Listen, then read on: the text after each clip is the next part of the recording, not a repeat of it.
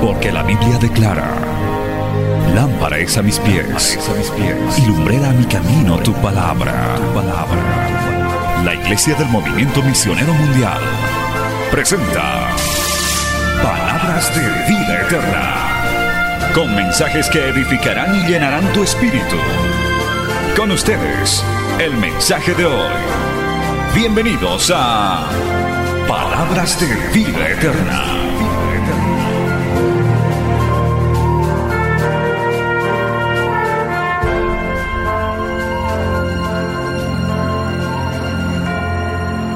Vamos a abrir la palabra de Dios en el libro de jueces.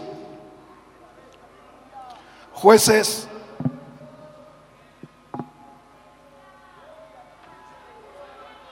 capítulo 6. Libro de jueces capítulo 6 versículo 25.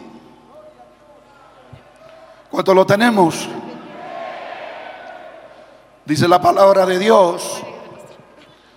Aconteció que la misma noche le dijo Jehová, toma un toro del hato de tu padre, el segundo toro de siete años, y derriba el altar de Baal que tu padre tiene, y corta también la imagen de acera que está junto a él, y edifica altar a Jehová tu Dios en la cumbre de este peñasco, en lugar conveniente, y tomando el segundo toro, sacrifícalo en holocausto con la madera de la imagen de acera que habrás cortado. Entonces que Dios tomó diez hombres de sus siervos e hizo como Jehová le dijo, mas temiendo hacerlo de día por la familia de su padre y por los hombres de la ciudad, lo hizo de noche.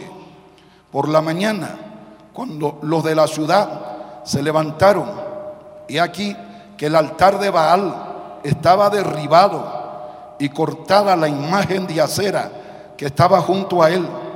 Y el segundo toro había sido ofrecido en holocausto sobre el altar edificado.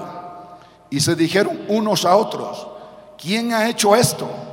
Y buscando e inquiriendo, le dijeron, Gedeón, hijo de Joás, lo ha hecho. Entonces los hombres de la ciudad dijeron a Joás, saca a tu hijo para que muera, porque ha derribado el altar de Baal y ha cortado la imagen de acera que estaba junto a él. Y Joás respondió a todos los que estaban junto a él, ¿contenderéis vosotros por Baal? ¿Defenderéis su causa? Cualquiera que contienda por él, que muere esta mañana. Si es un Dios, contienda por sí mismo con el que derribó su altar. Aquel día Gedeón fue llamado Jerobaal, esto es, contienda Baal contra él, por cuanto derribó su altar. Pero todos los madianitas y amalecitas y los del oriente se juntaron a una y pasando acamparon en el valle de Jezreel. Hasta aquí la palabra de nuestro Dios. Vamos a hablar bajo el tema derriba el cuartel general de Satanás. Derriba el cuartel general de Satanás. ¿Cuántos dicen amén? Padre nuestro que estás en los cielos, te damos gloria, Señor, Dios Todopoderoso, digno de suprema alabanza. Señor, sin ti nada podemos hacer.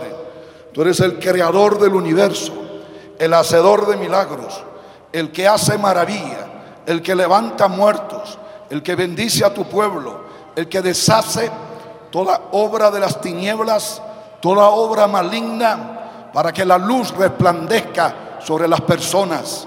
Oh Señor, te rogamos que tú derribes toda opresión de las tinieblas, toda fortaleza del mal, todo trono de Satanás. Señor, ata principado, potestades y gobernadores de las tinieblas y que se derrame la gloria tuya, el poder tuyo, la presencia tuya, porque hay poder en tu nombre, hay poder en tu sangre. Señor, glorifícate. Tu Espíritu Santo se mueve en todo este teatro. Señor, tu Espíritu Santo penetre la mente y el corazón de todos los presentes y de los que están conectados a través de la televisión y los diferentes medios de comunicación. Honra tu palabra, Padre. Glorifícate, Señor. Amén y amén. ¿Cuántos dicen gloria a Dios? Quiero escuchar a las mujeres decir gloria a Dios. Quiero escuchar a los varones decir gloria a Dios. Quiero escuchar a todo el pueblo decir gloria a Dios. Que se escuche en todo Oruro. Que se escuche en todo Bolivia. Que traspase hasta el tercer cielo. Dígalo de nuevo. Más fuerte. Más fuerte. Dele palma alabanza al Dios del cielo. Alabe a Dios, alabe a Dios. Puede tomar asiento, mi hermano. Gloria al nombre de Jesús. Versículo 1 del capítulo 6.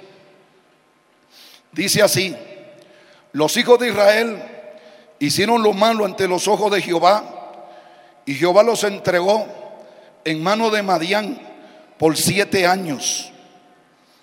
Dice que los hijos de Israel, el llamado pueblo de Dios, hicieron lo malo, lo pecaminoso, lo sucio, lo inmoral, delante de la mirada de Dios, porque Dios todo lo ve, todo lo conoce, aún nuestros pensamientos, nuestros deseos, sentimientos, porque hay mucho que delante de la mirada de los hombres, de la sociedad, de la familia, de sus líderes religiosos, brillan como angelitos, como santitas y como buenos ciudadanos pero Dios que conoce los secretos, muchas veces ve cosas, cosas ocultas, cosas pecaminosas, cosas negativas.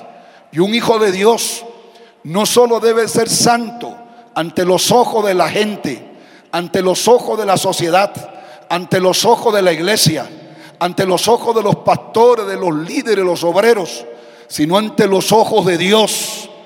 Uno tiene que ser irreprensible ante los ojos de Dios. Uno tiene que ser intachable ante los ojos de Dios.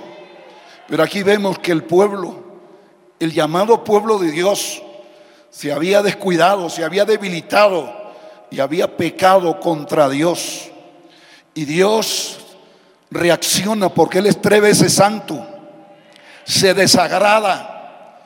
Y cuando una persona, cuando un creyente, cuando un líder, desagrada a Dios gravemente, la presencia de Dios se va, el Espíritu de Dios se aparta.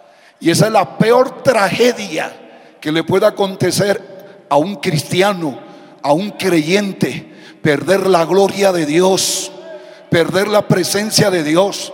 Amados hermanos, que perdamos todo, pero nunca pierda la gloria de Dios, nunca pierda la presencia de Dios sin esa gloria, sin ese espíritu, no somos nada. Somos cáscara hueca y vacía. Si, si algo tenemos, si algo hemos recibido, si algo hemos logrado, no es por nosotros, es por la presencia de Dios en nuestra vida.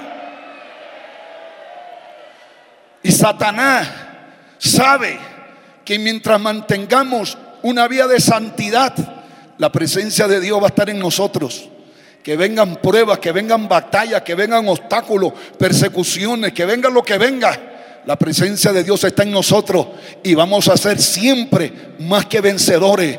El que tiene a Dios, no hay diablo que lo derribe, no hay prueba que lo derribe, no hay huracán que lo derribe, no hay demonio que lo derribe, no hay Satanás que lo derribe, no hay nada que lo derribe. Y Satanás lo sabe bien. Y él analiza y dice, mientras Dios arda en el corazón de ese cristiano, de ese joven, de ese líder, de ese pastor, yo no puedo prevalecer sobre él. Puedo atacarlo, puedo afligirlo, puedo hasta enfermarlo, puedo difamarlo, encarcelarlo, pero no puedo derribarlo, no puedo destruirlo, no puedo enseñorearme de él. Y él entiende que la única manera de vencerte es hacerte pecar. Es por eso que Él se ha dado el enorme trabajo de ser tentador incesante Porque Él sabe que la única manera de vencerte es que el gran rey de reyes Señor de señores, todopoderoso, Jehová de los ejércitos, se aparte de tu vida, se aparte de tu corazón. Y es ahí cuando Él va a tener el camino abierto y la puerta abierta para meterse como una bestia feroz y lanzarse como un tigre sobre ti para hacerte pedazos. Él sabe que Dios es santo, que Él no tiene comunión con los pecadores, pero si alguno es temeroso de Él, Dios va a honrarlo siempre. Es por eso, hermano, que usted no debe de manchar su vestidura. Es por eso, joven, que no debe de menguar, no debe de ensuciarse. Porque Satanás lo observa, lo mira y se te va a lanzar como una bestia destructora. El pueblo de Israel, mientras obedecía a Dios, mientras vivía en santidad, no había nadie que podía prevalecer. Habían naciones poderosas que le rodeaban pero ninguna de esas naciones podía invadirlos y derrotarlos, porque Dios peleaba por su pueblo, Dios defendía a su nación, Dios defendía a sus hijos. Hermano, si nosotros vivimos en obediencia, Dios peleará por nosotros. No habrá arma forjada contra ti que prospere condenarás toda lengua que se levante contra ti en juicio. Es la herencia de los siervos de Jehová y su salvación de mí vendrá, ha dicho Jehová de los ejércitos. Pero cuando el pueblo peca, cuando el pueblo cae, cuando el pueblo se embarra, cuando los jóvenes se descarrían, cuando los caballeros se enfrían, cuando las damas se apagan, entonces ese cerco protector porque existe un cerco protector invisible al ojo humano, pero visible a la mirada de Dios, visible a la mirada de los ángeles, visible a la mirada del mismo Satanás y los demonios. Aunque usted no ve con sus ojos, aquí hay una multitud de hombres y mujeres que tienen un cerco sobrenatural, un cerco de Dios, que Satanás no puede penetrarlo, Satanás no puede destruirlo. Pero cuando el pueblo de Israel peca contra Dios, ese cerco se va. Dios se aparta. Y ahora sí, los enemigos marianitas traspasan fronteras y se meten al pueblo de Israel y roban, matan, masacran, violan, esclavizan, pisotean. Y dice el versículo 2, y la mano de Madián prevaleció contra el pueblo de Dios. Y los hijos de Israel, por causa de los madianitas, se hicieron cuevas en los montes y cavernas y lugares fortificados. Qué lástima, hermano. Cuando uno desagrada a Dios, cuando uno pierde la fuerza espiritual, uno se vuelve un cobarde, se vuelve un débil, se vuelve un blandengue. Ahora el pueblo que era valiente, ahora estaban escondidos ahora estaban en cavernas, no podían enfrentar a los enemigos. Los enemigos los pisoteaban, se burlaban de ellos, destruían sus hogares, les quitaban sus cosas y ellos escondidos. No había quien se pudiera enfrentar a esa fuerza invasora. En los tiempos modernos, los tiempos que estamos viviendo ahora como iglesia, no son los madianitas los que invaden, son los demonios y la gente llena de demonios que se enfrenta al Hijo de Dios, que se enfrenta al pueblo de Dios para invadir, para destruir lo que Dios nos ha dado, para robar lo que Dios nos ha dado, para deshacer la bendición que Dios nos ha dado, para desmenuzar nuestros hogares, nuestras familias. ¿Y sabe qué? Qué lástima que el pueblo de Dios estaba escondido muchos del pueblo de Dios estaban llenos de miedo, derrotados. No había quien se levante a enfrentar al invasor, al opresor. Y en esta hora el Señor no quiere que aquí haya nadie que viva bajo miedo, que viva escondido, que viva en la retaguardia, que viva desanimado, que viva resignado. Hoy el Señor te dice, sal de la cueva Sal de ese encierro, sal de ese escondite. No puedes estar acusado, no puedes estar desanimado, no puedes estar mirando atrás. Ha llegado la hora de levantarse. Ha llegado la hora de decir, ya no quiero seguir igual. He sido un cristiano carnal. He sido un cristiano mediocre. He sido un cristiano mundano. He sido un cristiano acusado, derrotado. Pero el día de hoy yo creo en el Dios del cielo. El día de hoy yo me enfrento a la fuerza de las tinieblas. Dios ha convocado a esta juventud enorme. Dios ha convocado a hombres y mujeres, a líderes y a pastores para decirles, basta ya de estar arrinconado, basta ya de estar en la, la parte baja. Ha llegado la hora de resplandecer, ha llegado la hora de levantarse, ha llegado la hora de conquistar, ha llegado la hora de echar fuera a los demonios invasores, ha llegado la hora hora de arrebatarle las almas a Satanás. Ha llegado la hora de tomar los lugares más importantes de las naciones.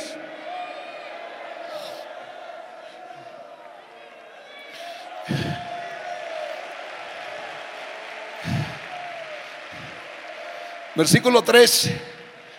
Y sucedía que cuando Israel había sembrado Subían los madianitas y amalecitas y los hijos del oriente contra ellos subían y los atacaban. Y acampando contra ellos destruían los frutos de la tierra hasta llegar a Gaza y no dejaban que comer en Israel, ni ovejas, ni bueyes, ni asnos, porque subían ellos y sus ganados y venían con sus tiendas en grande multitud como langostas. Ellos y sus camellos eran innumerables. Así venían a la tierra para devastarla. De este modo empobrecía Israel en gran manera por causa de Madián. Estos invasores, hermano, ahora pisotean a los hijos de Dios, les quitan su comida. Ellos sembraban y a la hora de la cosecha venían y se lo llevaban todo. Les quitaban sus ganados, desbarataban todo. Cada vez el pueblo se empobrecía más, cada vez más débil, cada vez más arruinado cada vez más atrasado. Esa era la crisis, esa era la situación, así estaban. Yo le pregunto, amado iglesia, pueblo de Dios, Dios nos salvó para que el enemigo nos pisotee. Dios nos salvó para que Él se burle de nosotros, para que Él nos tenga encadenado, amarrado, para no poder avanzar y que la fuerza del mal tengan control de nuestra vida, de nuestra familia, de nuestros hogares.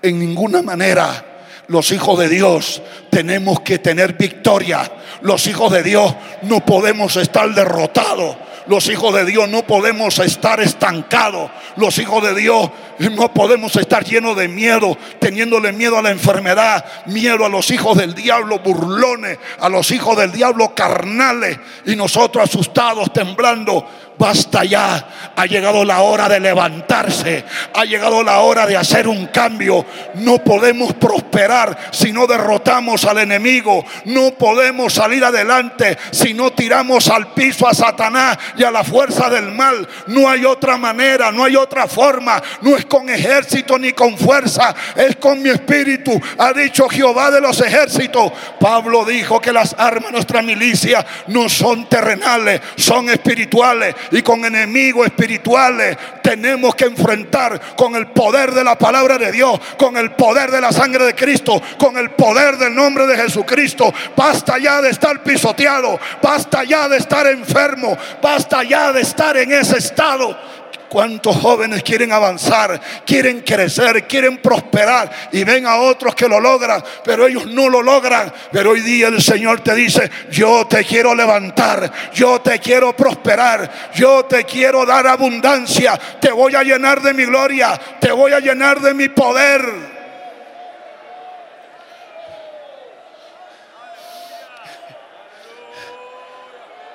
Amada iglesia, amado pueblo, esa era la crisis que se vivía.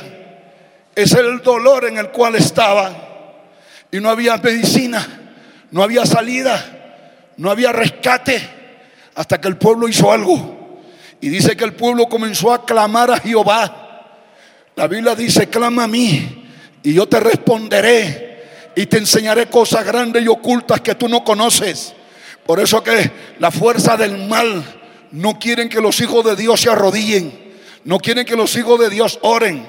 No quieren que los hijos de Dios clamen a Dios, que derramen lágrimas. No quieren que se arrepientan. Porque, hermano, porque saben que cuando el pueblo de Dios clama a su Dios, se levanta el poderoso gigante, se levanta Jehová de los ejércitos, se levanta el varón de guerra. Amado hermano, la solución para levantarse siempre ha sido la misma. Hay que arrepentirse, hay que humillarse, hay que clamar. Pero esos creyentes que tienen la boca seca, que tienen la boca llena de telarañas porque ni aleluya dicen, no dicen gloria a Dios y están perturbados hasta con la mente llena de pornografía y con un espíritu de que se quieren ir al mundo y otros llenos de envidia y rencor y resentimiento nunca van a levantar la cabeza si no claman a Dios.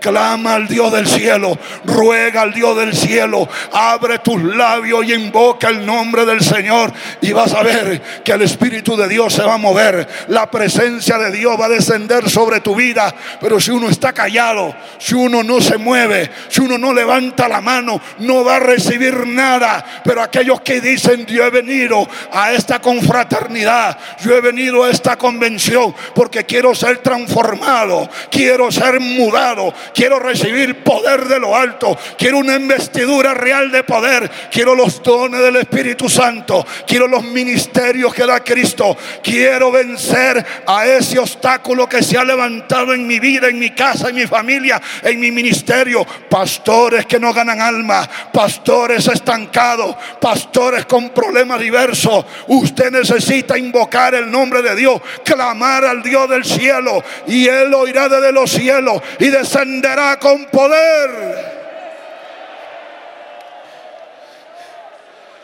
Y cuando los hijos de Israel clamaron, Jehová, a causa de ellos, Jehová responde. Quiero decirle algo, Dios es santo, su palabra es santa. Su iglesia es santa, su tabernáculo es santo, sus palabras son santas, su espíritu es santo y él aborrece el pecado, él aborrece la inmoralidad, él aborrece el adulterio, aborrece la fornicación, aborrece el homosexualismo, aborrece la práctica del aborto, aborrece la hechicería, la brujería, el espiritismo, él aborrece el pecado, él repudia el pecado y cuando el hombre peca, cuando el creyente peca, Dios se, desagrada, Dios se aira. Y cuando Dios se aira, Dios no responde. Dios no bendice. Dios no levanta. Pero hay algo a nuestro favor. Que cuando Dios ve que el pecador, el descarriado, el rebelde se arrodilla y comienza a llorar y a decirle, Dios mío, Satanás me está golpeando. Mi familia está destruida. No tengo paz, no tengo gozo. Dios te observa y aunque Él sigue todavía desagradado, te sigue mirando, te sigue observando hasta que tú sigues llorando y llorando y Dios sigue molesto, pero tú sigues insistiendo, insistiendo hasta que Dios dice, no soporto más. Son mis hijos es mi pueblo, es mi iglesia, el precio de mi sangre. ¿Cómo voy a dejar que Satanás los aplaste? ¿Cómo voy a dejar que el enemigo se enseñoree de ellos? La palabra de Dios dice, Bienaventurados los que lloran porque serán consolados. Bienaventurados los que tienen hambre y sed de justicia porque seréis saciados. Amado hermano, cuando usted clama y usted llora, el Señor vendrá en su rescate. No lo dejará caído, no lo dejará destruido. No le interesa que tan bajo hayas caído en el pecado. No le interesa que tan arruinado esté. Si tú te humillas, aunque la misma gente te diga, para ti no hay esperanza. Para ti ya no hay levantamiento, tú ya estás desechado. No le haga caso a quien se lo haya dicho. Cuando usted se humilla, Jehová levanta. Y cuando Dios te levante, esos burlones dirán, pero ¿cómo que te levantó a ti? Pero si tú eres un don nadie, tú eres un ignorante, tú eres un campesino allá que no tenía capacidades. Pero ¿qué interesa? Dios levanta a quien Él quiere levantar. Dios usa a quien Él quiere usar. Y lo llena de su Espíritu Santo. Y lo llena de poder. Y la gente dice, pero ¿cómo? ¿De dónde esa capacidad? ¿De dónde esa sabiduría? ¿De dónde ese poder? Es que Jehová de los ejércitos escogió lo débil de este mundo para avergonzar lo fuerte. Escogió lo necio de este mundo para avergonzar lo sabio. Escogió lo que no es para deshacer lo que es, para que ningún hombre se jacte ante su presencia.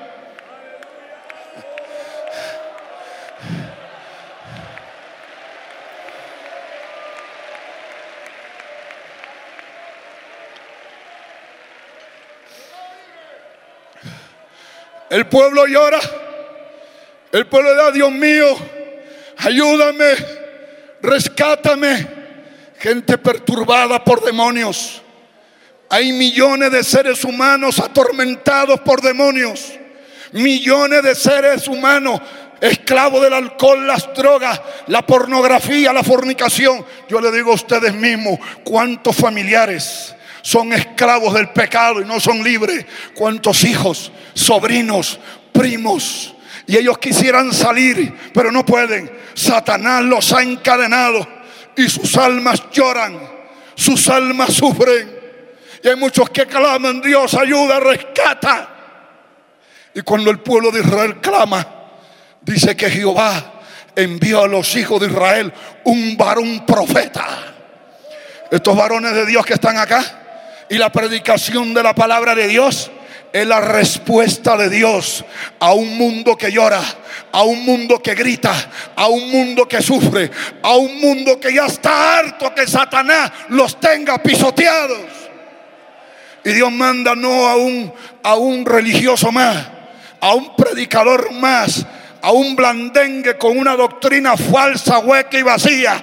Manda un mensajero de Dios Alguien que tiene un mensaje de Dios, un mensaje de alguien lleno del Espíritu Santo, no un mensaje para agradar a la gente, un mensaje politiquero para que la gente se sonría, sino un mensaje de Dios, un mensaje real, un mensaje que le dice a la gente cuál es la raíz de su problema.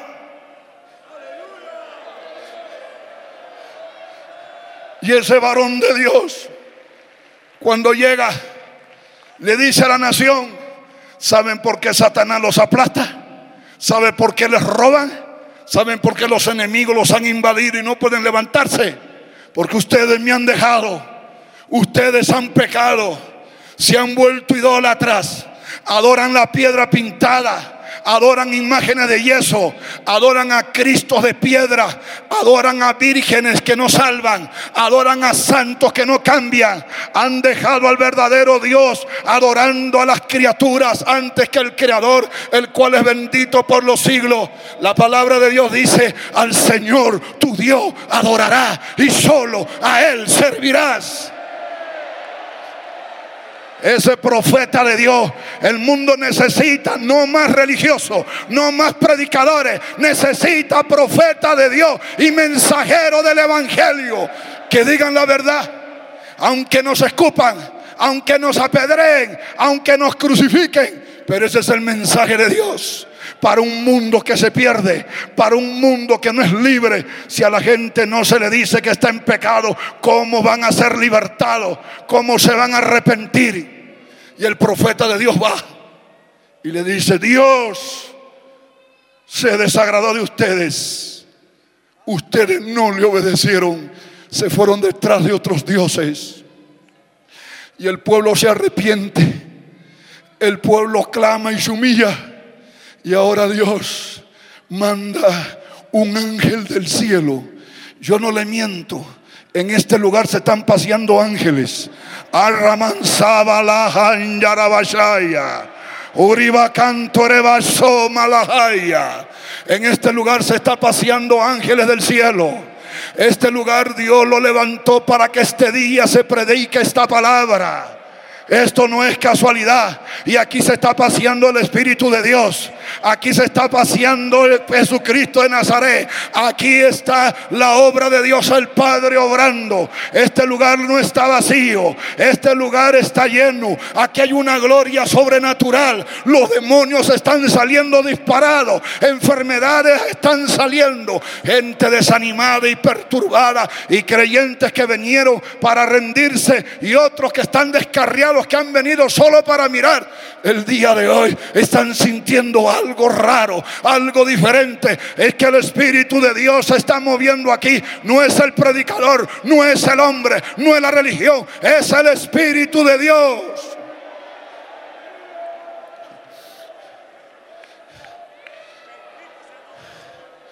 Y dice la palabra que el ángel de Jehová va Jehová dice, voy a levantar al pueblo, pero necesito los instrumentos, necesito los voluntarios, necesito los comandos, necesito los guerreros, necesito los soldados, necesito las guerreras.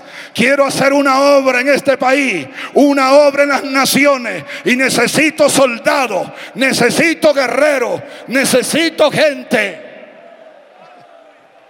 Y es ahí cuando el ángel de Jehová va donde había un joven llamado Gedeón, un hombre del campo que estaba trabajando.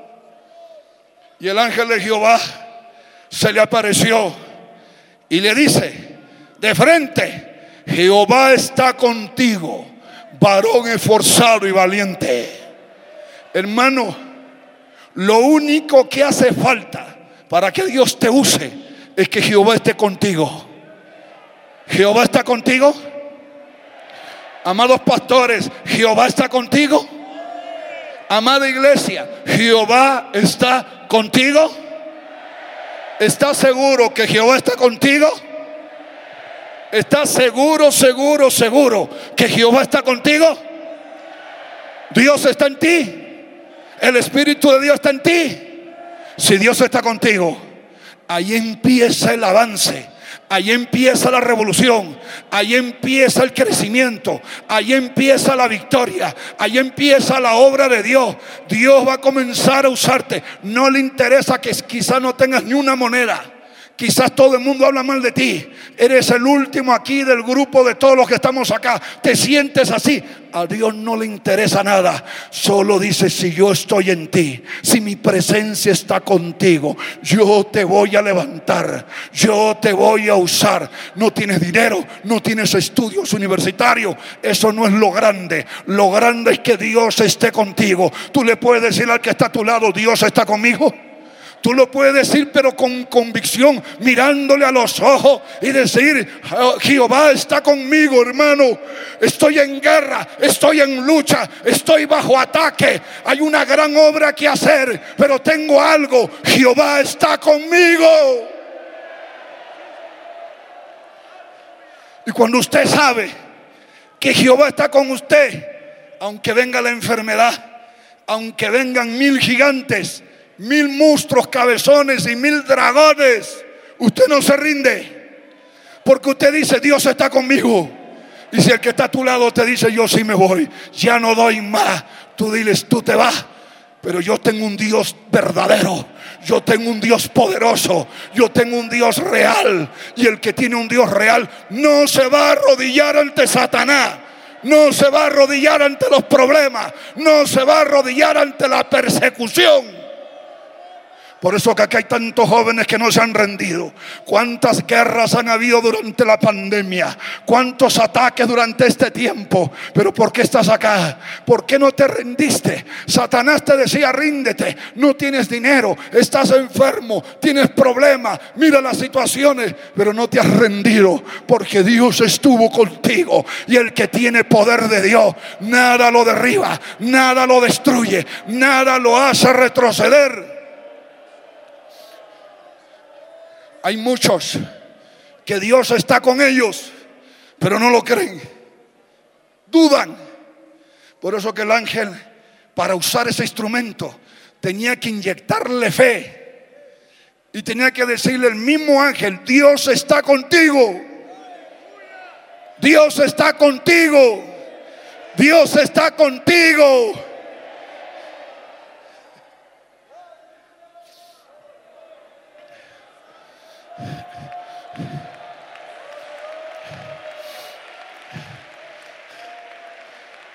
Dios le dice Señor, y si tú estás con nosotros, porque el enemigo se enseñorea?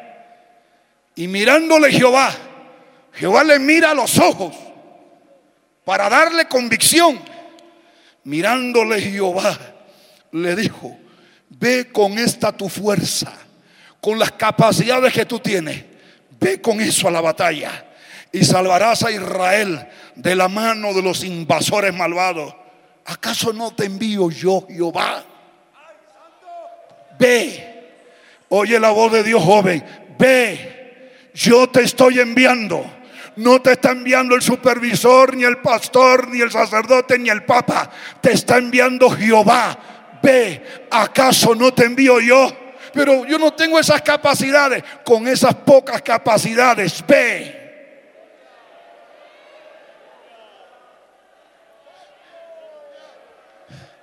Al Señor, pero yo no soy nada. Yo soy pequeño.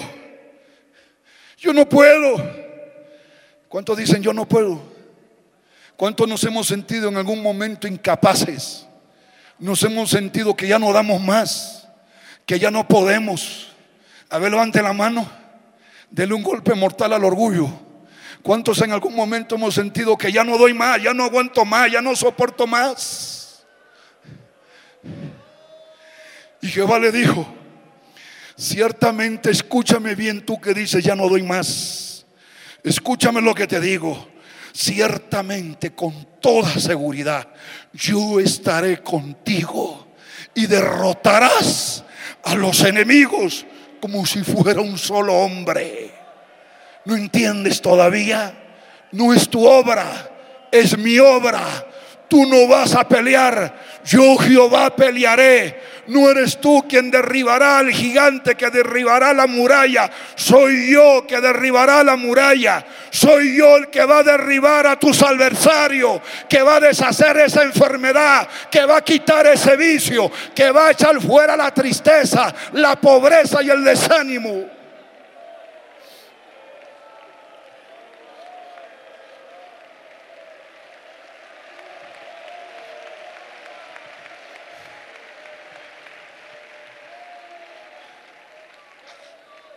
Versículo 25. El Señor le está diciendo a Gedeón, llegó la hora de, de vencer y de enfrentar a todos esos invasores de los diferentes países que se han metido a robar y a masacrar. Llegó la hora de vencer a todos esos malvados que se enseñorean de ti. Pero antes de eso, mire hermano, hay que arreglar las cosas en el ámbito espiritual. Hay quienes creen que los problemas son naturales, físicos, humanos. Creen que la malvada de la esposa, el malvado el vecino, el malvado esa, esa autoridad corrupta que le hace la guerra. Y no ve más allá. Iglesia de Cristo, abra los ojos. Los grandes enemigos que nos están causando tanto ataque y aflicción son seres espirituales que usan a hombres y a mujeres malvados o usan a gente metida hasta en la iglesia con una condición carnal. Y la solución empieza cuando uno derriba a ese adversario espiritual demoníaco que está encabezando todos tus sufrimientos. Tú no sabías que detrás de la enfermedad que llegó a tu casa, que detrás de los conflictos con tus hijos había un personaje que estaba organizando todo el ataque para destruirte. Y ese personaje se ha estado riendo de ti. Se ha estado, te ha estado mirando cuando estabas desanimado y hasta decías, me rindo, diciendo, lo logré. Pero el Señor te dice hoy, quiero que hoy día destruyas a ese príncipe de las tinieblas, a ese gobernador de las tinieblas, a ese principado del mal que te ha estado atacando detrás de esos conflictos matrimoniales, detrás de esas ideas de pecado que le viene a los jóvenes en la cabeza. Están esos personajes. Son reales. Son millones. Millones el Señor le dice, la nación tiene que ser liberada de la crisis, de la pobreza, de la ruina. Pero ¿sabes por qué está así? Porque Satanás se ha metido al país. Príncipe las tinieblas se han metido. El trono de demonios se ha colocado en lugares estratégicos. Y lo que hay que hacer, hay que destruir el nido de las ratas hay que derribar la fortaleza del mal. El centro del poder de las tinieblas hay que hacerlo pedazos. Jesús dijo, Jesús lo dijo, que para poderle arrebatar las almas a las tinieblas, sanar enfermos, restaurar hogares, salvar perdidos, primero hay que hacer algo, ganar la guerra espiritual. Y la guerra espiritual es contra príncipe de las tinieblas.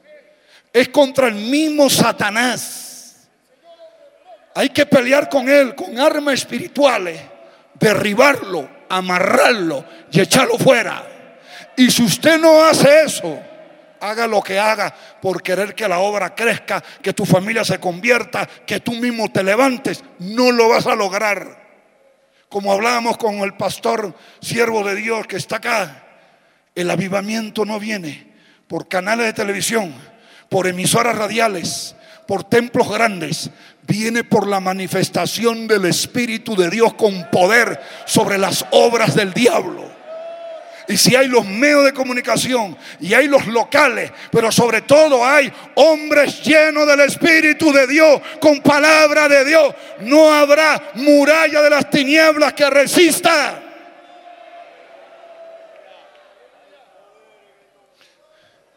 ¿Cuántos dicen gloria? Aconteció que la misma noche le dijo Jehová, tienes una misión, Gedeón, para liberar al país. Toma un toro del hato de tu padre, el segundo toro de siete años, y derriba el altar de Baal que el padre tiene y corta la imagen de la diosa Cera que está junto a él y edifica altar a Jehová tu Dios. Mire lo que le dice. Anda y destruye el altar de Baal y la diosa cera que está ahí, ese palo, destruyelo. Y, vas a levantar un altar a Jehová. ¿Sabe por qué Dios le dice eso? Cuando los madianitas, los invasores se meten al país, ¿sabe lo que estaban diciendo? Que el Dios de los madianitas era más poderoso que, Jehová. Que Jehová había sido derrotado. Esa era la mentalidad en la antigüedad. Cuando un país vencía a otro país, cuando una tribu vencía a otra tribu, cuando una nación vencía a otra nación, ellos decían, no hemos ganado nosotros, son nuestros dioses que han peleado y la nación que ganaba destruía a los dioses, la nación derrotada, y levantaba el altar a los dioses de ellos. Y entonces la nación derrotada decía, si es verdad, Baal es más poderoso que Jehová. Acera es más poderoso que Jehová. Y entonces Dios le dice a Gedeón, derriba el altar. El pueblo pensaba, mucho del pueblo pensaba, como que Jehová se había debilitado, como que Jehová Dios los había dejado, como que Jehová Dios no había cumplido sus promesas. No era eso, era que el pueblo había pecado. El pueblo había desagradado a Dios. Y hay muchos que dicen, el diablo me está atacando, es una prueba. Y él sabe que no es una prueba, es un azote, es una obra del diablo porque él le ha dado lugar y no quiere reconocer. Fácil es decir Dios me ha dejado, no sé qué pasa, Dios no ha cumplido. Dios nunca falla. ¿Sabe qué? Dios le dice a Gedeón, derriba el altar de Baal y levante el altar de Jehová para que cuando los enemigos, los madianitas, vean a su Dios derribado, quemado, sin cabeza, van a entender que el grande es Jehová de los ejércitos se van a llenar de miedo, se van a llenar de espanto. Yo no, no van a querer enfrentar al pueblo de Dios. Que el impío, el pecador, entienda que el grande es Jehová de los ejércitos.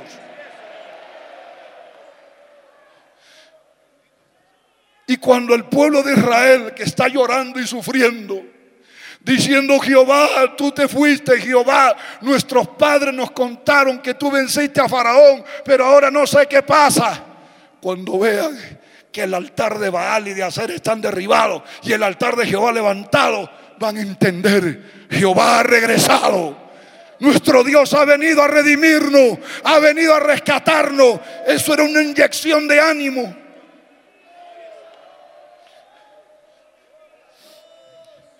Pero también Gedeón sabía que el símbolo del poder del invasor era ese altar, era el trono de Satanás. Espiritualmente ese lugar estaba lleno de demonios. Sobre la nación había una opresión de demonios. Y había que meterle la estocada en el corazón de la maldad. Hermano, uno tiene que ir al... Si usted quiere acabar con las ratas que se meten a su casa, busca dónde está el nido. Porque si tú matas una rata o dos ratas, van a venir más. Y luego vienen otra y otra. Para solucionar el problema definitivamente hay que encontrar el nido y hay que desaparecerlo. El Señor le está diciendo, anda el nido, anda y derribe ese altar, aplasta a Satanás, levanta altar a Jehová, alaba a Jehová, adora a Jehová. Y hay, acá hay una gran cantidad de personas que el Señor los ha convocado porque tienen que derribar cosas malignas que tienen que derribar, pecados que tienen que derribar y tienen que levantar una nueva comunión con Dios más íntima, más profunda. Eso es lo que simboliza altar a Jehová.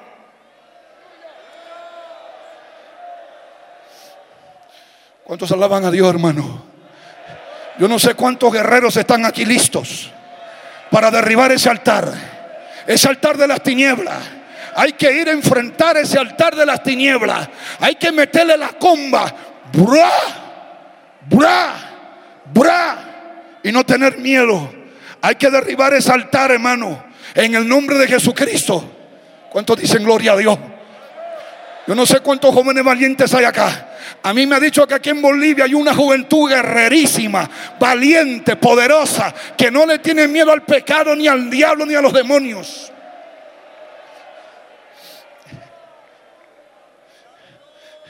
Y sabe que hermano, dice que Gedeón lo hizo, se armó de valor y va, derriba el altar de Baal y levanta el altar a Jehová.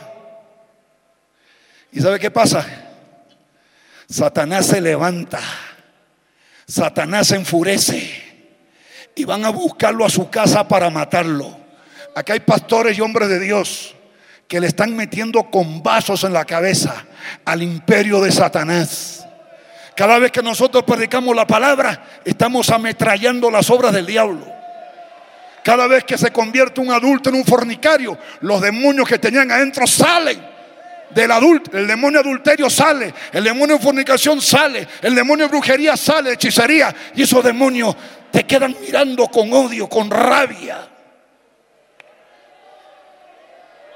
Yo tuve una victoria espiritual contra un malvado y se manifiesta un demonio y me dice, maldito, me la vas a pagar. Todo el daño que me la estás haciendo, me la vas a pagar. Satanás es vengativo. Tú que estás predicando la palabra de Dios, tú que estás evangelizando, haciendo la obra de Dios, no sea ingenuo. Satanás está furioso. Satanás está molesto.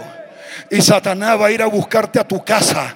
Gedeón tiró el altar. En la mañana se levantan todos y ven el altar de Jehová destrozado los malvados, los caídos, vieron el altar dijo, ¿quién ha hecho esto? ¿Quién ha causado este trastorno?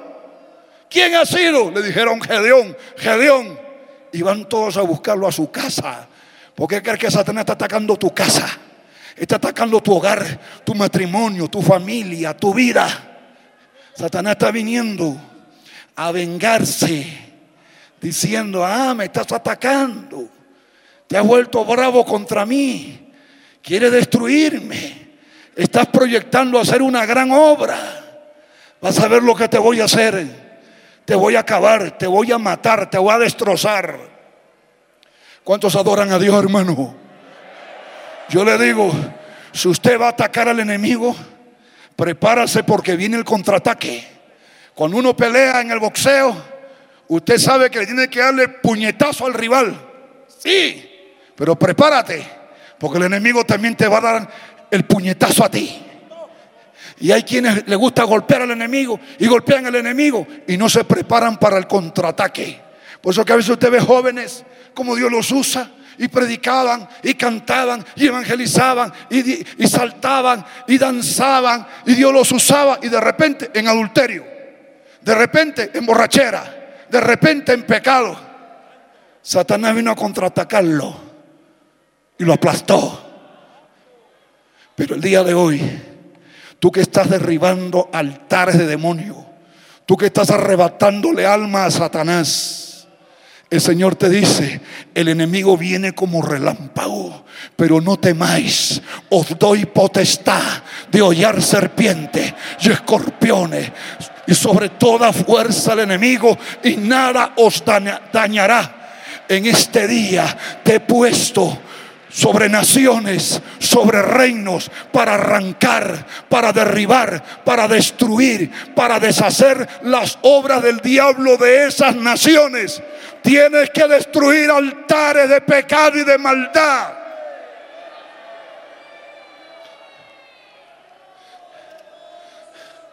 Cuando llegan a matarlo a Gedeón, su padre de Gedeón sale y dice, ¿dónde está tu hijo?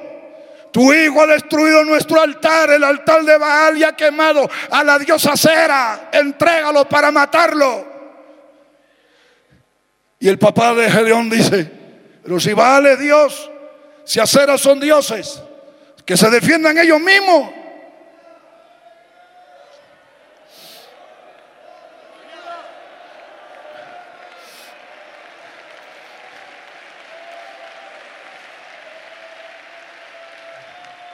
Y se fueron.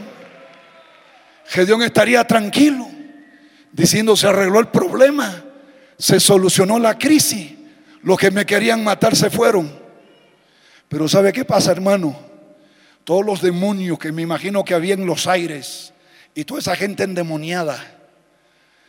Hermano, Gedeón estaría tranquilo ahí mirando y de repente por allá veo una cantidad de batallones que venían a buscarlo venían de diferentes naciones. Imagínense que vengan a buscarte a ti, ejército de diferentes países, a buscar a un solo hombre llamado Gedeón. Dice, pero todos los madianitas se unen con sus compadres los amalecitas y con otros aliados del mal, los de Oriente, se juntaron todos y pasaron el valle de Jezreel todo el infierno se levanta. Todas las fuerzas del mal se levantan.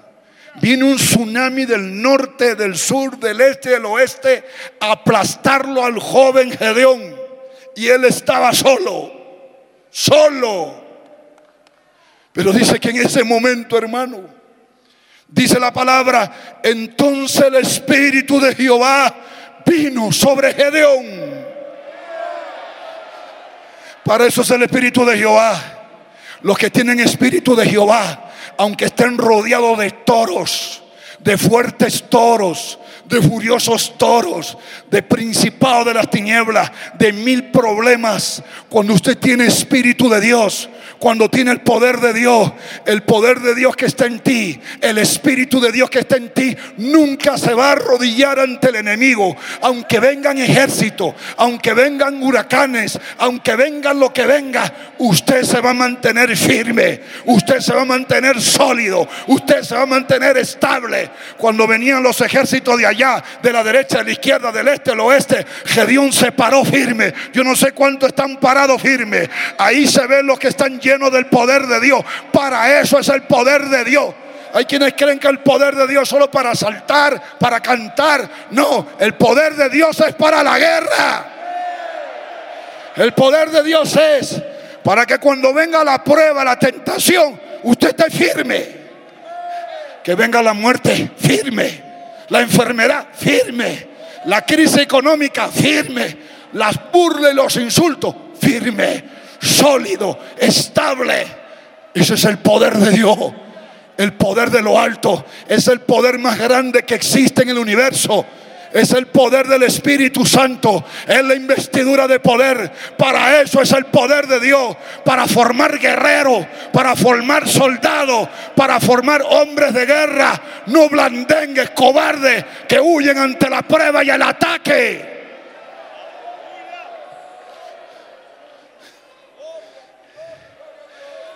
En Gedeón había seguridad, había valor, había constancia. Hermano, hay quienes dicen que han recibido el poder de Dios, pero están llenos de miedo, llenos de desánimo, llenos de tristeza. Y ya no predican la palabra de Dios con libertad. No es que se va a molestar fulano, se va a molestar mengano. Y no quieren dar el mensaje, no quieren usar la comba. Cuando usted mete la comba, las cucarachas salen corriendo, las ratas salen corriendo, los demonios vienen, se te vienen encima. Pero Dios te llamó a meter la comba. Dios te mandó a destruir las obras de Satanás. ¿Y sabe cuáles son las obras de Satanás? Los divorcios, los adulterios, las fornicaciones, el aborto, las inmoralidades sexuales, la hechicería, la idolatría. Hay pastores que no predican contra la idolatría. Es que se me levanta el pueblo. Por eso que el pueblo sigue atado y enseguecido. Yo no sé dónde están los gedeones. ¿Dónde están los gedeones? Cristo viene ya, el tiempo se acaba, multitudes están muriendo, jóvenes en la droga, en el alcohol, en la ruina, en la desgracia. Y muchos creyentes no tienen poder ni fuerza y tienen miedo a predicar la palabra de Dios. ¿Dónde están los gedeones? ¿Dónde están los Juan Bautistas que no tenían miedo de decir la verdad? ¿Dónde están los Pablos que cuando predicaban lo metían a la cárcel y le pegaban? ¿Dónde están los Pedro que cuando daban esos mensajes lo amenazaban, lo azotaban, lo hacían ensangrentar? ¿Y por qué? Porque la verdadera palabra de Dios a los demonios le arde, a los demonios le quema, a los demonios los espanta y los demonios se te vienen encima y aunque tengas que sangrar, en medio de ese sangrar va a descender la gloria de Dios. Va a descender el Espíritu de Dios. Acuérdense los apóstoles, luego de predicar ese mensaje claro, contundente, directo contra el trono de Satanás lo encarcelan, lo golpean, su cuerpo de sangre, lo meten a la cárcel oscura y ensangrentados alababan a Dios y de repente descendió el Espíritu de Dios y la cárcel comenzó a temblar. ¿Dónde están los gedeones? Jehová te dice, quiero usar tu vida pero tienes que estar dispuesto a destruir altares de pecado, altares de maldad, altares de inmundicia. Y tienes que estar dispuesto a levantar un altar para adorarme, para alabarme, para glorificarme. Que no te dé vergüenza adorarme y alabarme como alababas cuando recién te convertiste.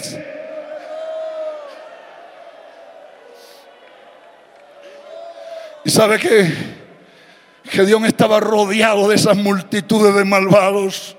Desciende el Espíritu de Dios y él, inspirado por Dios, levanta una trompeta y toca la trompeta.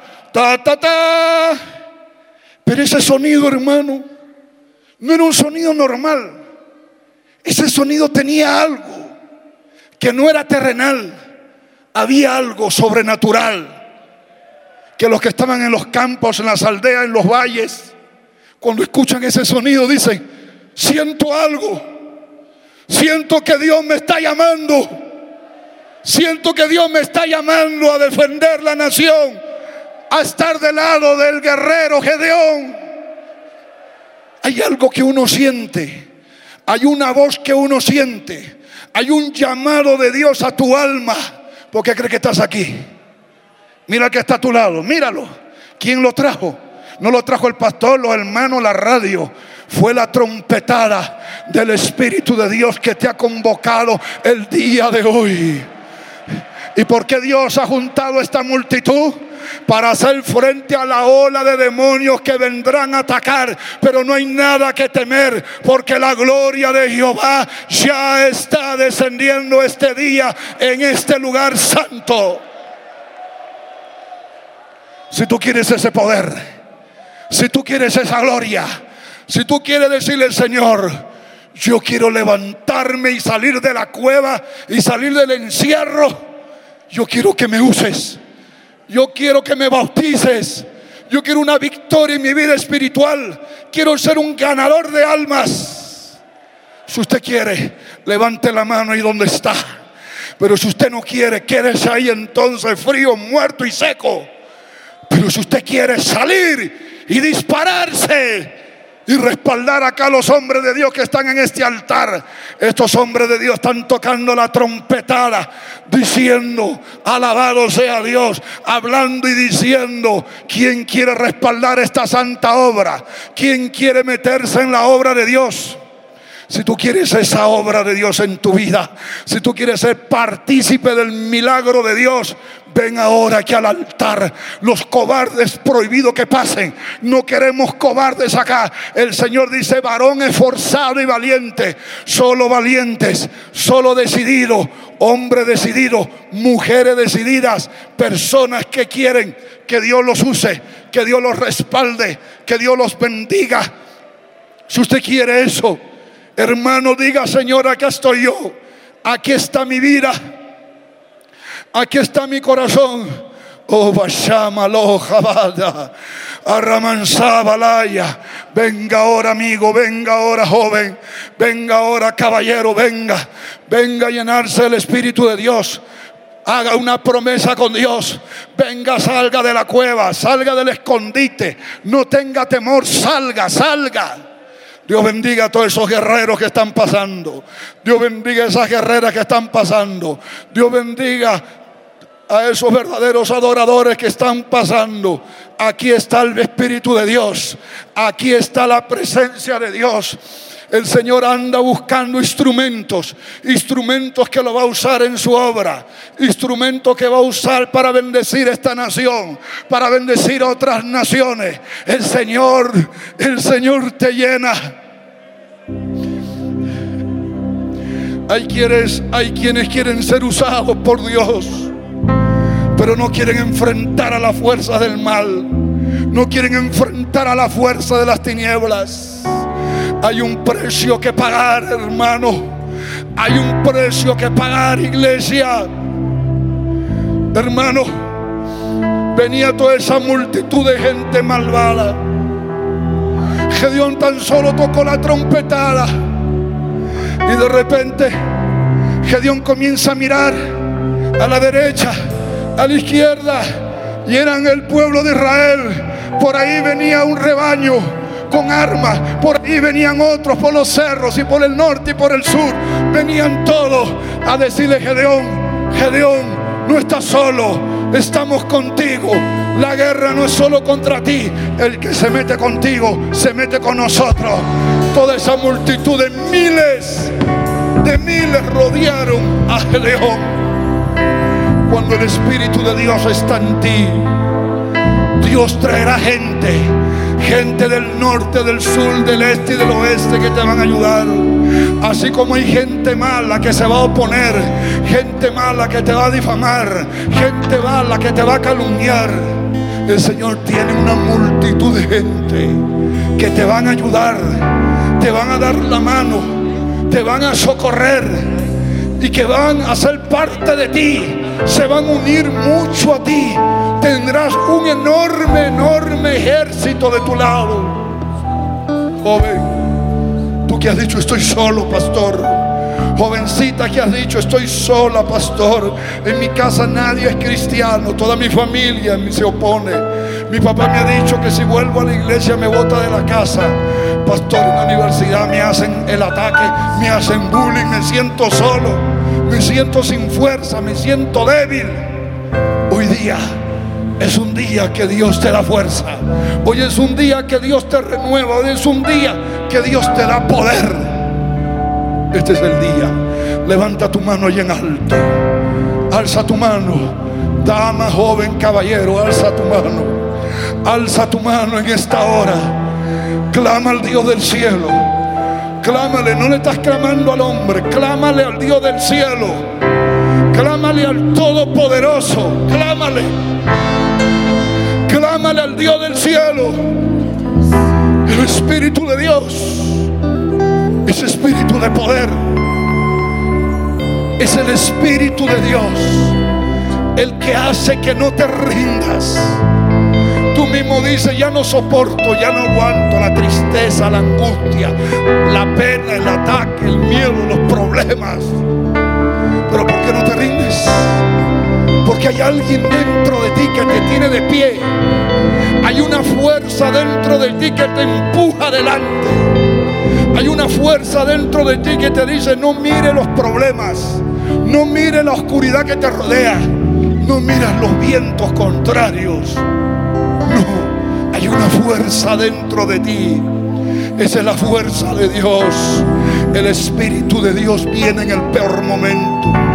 Si tú te sientes de fallecer en momentos en la mañana, te levantas y no tienes ánimo, no tienes fuerzas no tienes ganas de seguir. Hay veces en la tarde te viene ese ataque.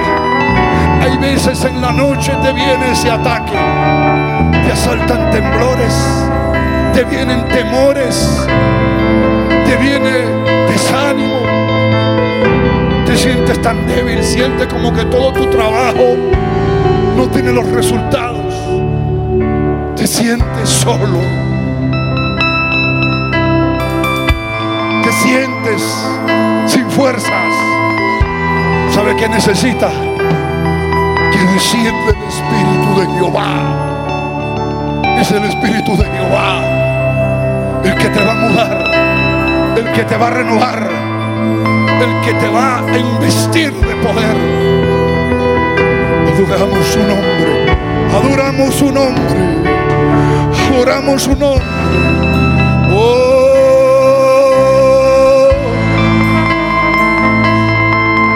Jehová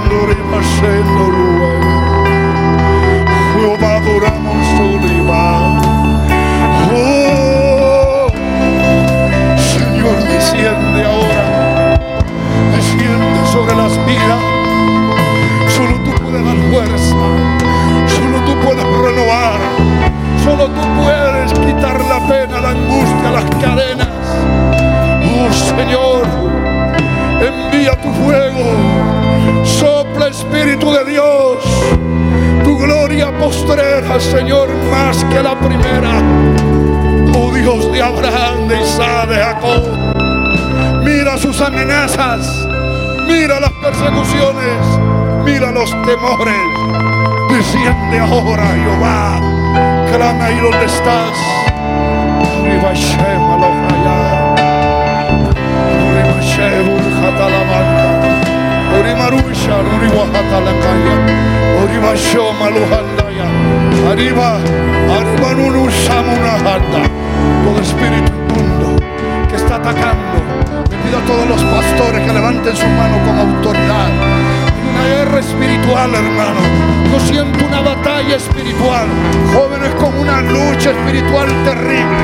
Obreros con una lucha espiritual terrible. Jóvenes con una lucha espiritual terrible. Una batalla espiritual.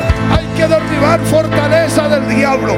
Hay que derribar altares de pecado. No pueden salir. Salen de la masturbación y la pornografía y vuelve a caer. Vuelve a levantarse y vuelve a caer. Le viene miedo, le viene angustia, desesperación. Hay una guerra espiritual. Hay demonios colgados como monos sobre cuello de jóvenes, de damas y de caballeros. Hay demonios atacando a pastores, a hermanos y a obreras, metiendo miedo, desánimo, aflicción, ataque de las tinieblas. Pero hoy día, hoy día la gloria de Dios desciende, el poder de Dios desciende, la sangre de Cristo poderosa. Ando a la Esta es una guerra espiritual, es una guerra espiritual, es una guerra espiritual. En este momento el Espíritu de los demonios se han unido, han planeado derribarte, han planeado destruirte, han conspirado contra ti,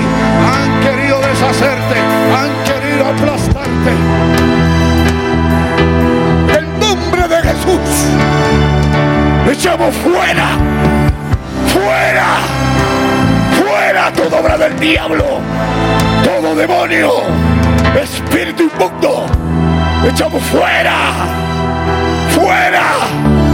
Levanta tus manos y derrama sobre mí el poder de tu Santo Espíritu. Satanás no tiene parte ni suerte. El diablo no tiene parte ni suerte contigo. Tú eres un hijo de Dios. Eres una hija de Dios. Ha habido momentos duros. Ha habido momentos de debilidad. Ha habido momentos que has. Pero el Señor dice, levántate ahora. Que largo camino te resta. Mijaili. Lucia Limo. Koblimu leham septili. Mitaglevi amoshendele. Padre.